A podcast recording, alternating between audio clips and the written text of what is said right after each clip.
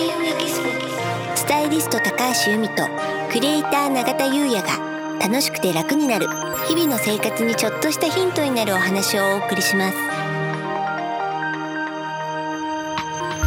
開運エキスポがお届けするスタイリスト高橋由美とクリエイター永田優也の楽しくて楽になる。こんにちはクリエイターの永田優也です。ご一緒してくださるのは？こんにちはスタイリストの高橋由美です。由美さんよろしくお願いいたします。よろしくお願いいたします。はい。今回のテーマは、うん。私の相棒ボイジャータロットはい。となります。はい。由美さんといえばね、うん。風水が一つツールとしてあるんですけれども、うん。ボイジャータロットはい。こちらも10年そうなんですよ。セッションやってらっしゃるんですよね、はい。で私もね、あのー何度かうん。受けさせていただいたじゃないですか、はい。でその時に思ったのがとかうん。感じたのがですね、うん。自分がそもそもうん。なんとなく思っていることとか、うん。だいぶこう顕在化してきてるんだけれども、うん。まだこうしっかりイメージできていないものとかが、ユミさんを通してですねうん。カードがメッセージとして表してくれるようなうん。そんな感想を持ったんですね。うん。つまり自分の中でいろいろ思っていて突っかかっていたうん。ようなものをすっきり取ってもらえるようなうんそんな感じですね。うん。でまたあの宿題いただけるじゃないですか、はい。その宿題をいただけるのでセッションでうん。突っかかりが取れた良いイメージを持ってその後もこの宿題に取り込むので、うん。あのさらに変化ができるような、うん。そんな感想です。あ嬉しい。はいすみません。ちょっと長くなっちゃったんですけどいいえいえ。はい。うん、嬉しいです。でそんなボイジャータロットなんですけれども、こう由美さん始めたきっかけってあるんですか、うん、あの2010年だったと思うんですけど、うんうん。あのまあ友人があのこのボイジャータロットの講座を受けてきて、それでまあえっと、セッションの練習をねしたいので受けてくれるモニターさん募集みたいなことがあって、うんうんうん。それで行ったんですよね。であの受けたらね私こういうの受けるのはすごく好きなんですけど、自分がやりたいなんてもう全然思ったことなかったんですけど、うん。ボイジャーだけはもうその受けてる時からあこれ絶対自分もこう見れるようになりたいなってなぜかすごく強く思って、うん。それですぐに自分も講座を受けに行ってっていうことがあったんですよね。はい。でそれがすごく自分で不思議な体験だったし自分もやっぱりモニターさん募集してこう見ていく時にもうすごく不思議な体験をたくさんして、あの同じカードが何度も出たりとか。おっしゃってましたね。そうなんですようんうんでそれはあのモニターさんにもそうだしあと私自身にももう本当に毎日同じカードが出るっていう、まあ、ちょっとある意味すごく怖い体験をして何でしたっけ？あのーは私はタワーというカードが311の時ですよね。そうなんですよ。うんでこうちょっと大きく生活を変化しなければいけないような状況でで自分も自分のことを知りたくて、まあ、毎晩毎晩弾いてた時に、毎晩タワーが出て、うん。タワーってあの大きな変化のカードなんですけど、うん。今を変えなきゃいけないよっていうカード。でもそれが受け入れられなかったんですよねそのでもカードは変われ変われと毎日出てくるわけですね。うん。で自分自身がその体験をしたこともあるし、うん。あとその後自分が実際にセッションをしていく中でもやはり同じ人に同じカードが何度も何度も出る体験とか、うん。それってまあダメ押しなんですけど、うん。とかね。あとはやっぱりすごくそのカードがまあボイジャータロットって現状方向性チャレンジサポートといった感じで4枚で見ていくんですけど、もうそれが本当にその状況にもうぴったりあったりとかそういう自分が自分で見ててもすごく驚くような体験をもうもう幾度も幾度もさせていただいて、うん。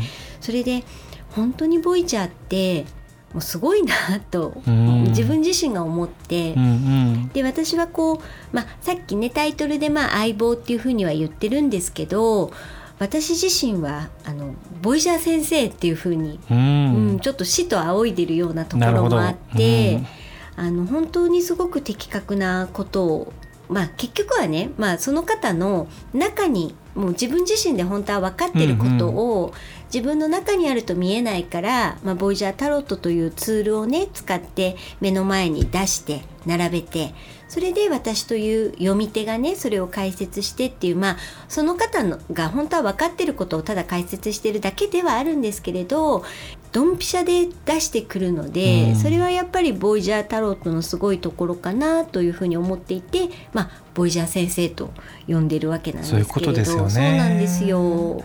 で先ほどもね、うん。由美さんもその大きく生活を変えなきゃいけない時にうん。分かっている、でも本当は蓋をしたい、うん、でもボイジャー先生はそれを出してくる。そうなんですよ。変われと。そう。そういうことですよね。でねまあ私後悔っていうのはまあしてないんですけれど、結局その時にはまあ大きく変われずうに、ん、あそうなんですね。うん。うんうん。2年後ぐらいにまあ大きく動いたんですよね。公開ではないけどああの2年早く動いてたらまた違う結果だったのかなっていうのはなねる、うん、ちょっと思ったりもするので。ボイジャー先生のあの出してきた答えにすぐに反応して、うん。すぐに行動するっうん、てことですよね。そうなんですよ。ん。だから今私がセッションさせていただいてすごく早く動く方ってやっぱりいるんですよ。うん。もう行ったその日から行動して、もう行動しましたっていうのもすぐ報告くれてこれってまあ宿題をやると、うん。その後にギフトが来るっていうスキームじゃないですか。。でそのギフトもあのギフト来ました。多分これがギフトだと思うって。早く動いて早く結果が出る方って私はすごく尊敬していて、うん。まあ、自分がちょっとねすぐ動けなかったりする部分もあるから、うんうんだからなんかすごくやった甲斐があるというか、うん。だからすごいあのいい仕組みだなとは思ってるんですよね。うんそうですよね。それでね、由美さん、はい311うん、うんこの時にボイジャータロットとのエピソードがあるんですよね。そうなんですよ。あの当時私が住んでた家の近くに、まあ、行きつけのカフェがあって、森ちゃんというとても可愛い女性オーナーさんが一人でやってるカフェだったんですけど、うん、であの私もお仕事お休みになっちゃってたのでで森ちゃんはねあのその周りに一人暮らしの人が多かったのでその人たちが心細いだろうからってことでろうそくでね営業したりしてたんですよ。停電とかね。うん、あのうん。計画停電があったので、うんうんうんちょっとその停電中もろうそくで営業したりしてて、でそこであの森ちゃんとおしゃべりしたりあとはそこに来る常連の方とおしゃべりしたりしながらそれであのまあボイジャーもやってほしいなんて言われて、うん。そこでボイジャータロットのセッションしながらねやっぱりちょっと心細かったりどうなっちゃうんだろうなんていうだから今とすごく似たようなシチュエーションの時に、まあ、そういう場があってでコミュニケーションが取れてあの楽しかったしねそういう不安な中でも楽しかったしやっぱり今でもすごくそれがこう自分の中で残っててでこの間もちょっと森ちゃんとやり取りした時に「まあ、元気大丈夫?」なんてやり取りをした時に「私あの時のことすごいね今毎日思い出してんだよね」なんて言ったら、うん森ちゃんも「あ私も思い出してました」なんていうやり取りがあって。うんうんうん、だからなんかやっぱりこう時間を共有するってなんかすごく強いこうなんていうのか絆っていうかね、うん。まああのそういうことですよね。うんつながるなと思って、あのあの時のことをやっぱり最近も思い出してであの時そのボイジャータロットが、まあ、少なからず皆さんのお役に立ったんだとしたら、まあ、また今回もねお役に立てるかななんて思ってたところにあのオンラインでやってないんですかなんてお問い合わせをいただいたのでね。うんうんなんかねあの時のことをちょっと思い出しながらセッションしてますね。はい、ありがとうございます。はい、本日のね、お話は以上となるんですけれども、はいあの最後に少しだけ出た、うん。オンラインでのはい、あのセッションを新しく始められたということで、はい。あのこのポッドキャストを聞いている皆様でも、うん。あのご興味持たれた方がいると思います。はい、ですのでこちらのポッドキャストの説明文にも書いてある開運エキスポ .com こちらの URL にアクセスしていただきますと、由美さんにダイレクトメッセージ送れるフォームですね、うんこちらを用意しておきますので、はいぜひご興味ある方はそちらからアクセスしてみてください。はい、ありがとうございます。はい、それでは本日は以上となります。開運エキスポスタイリスト高橋由美とクリエイター永田優也がお送りしました。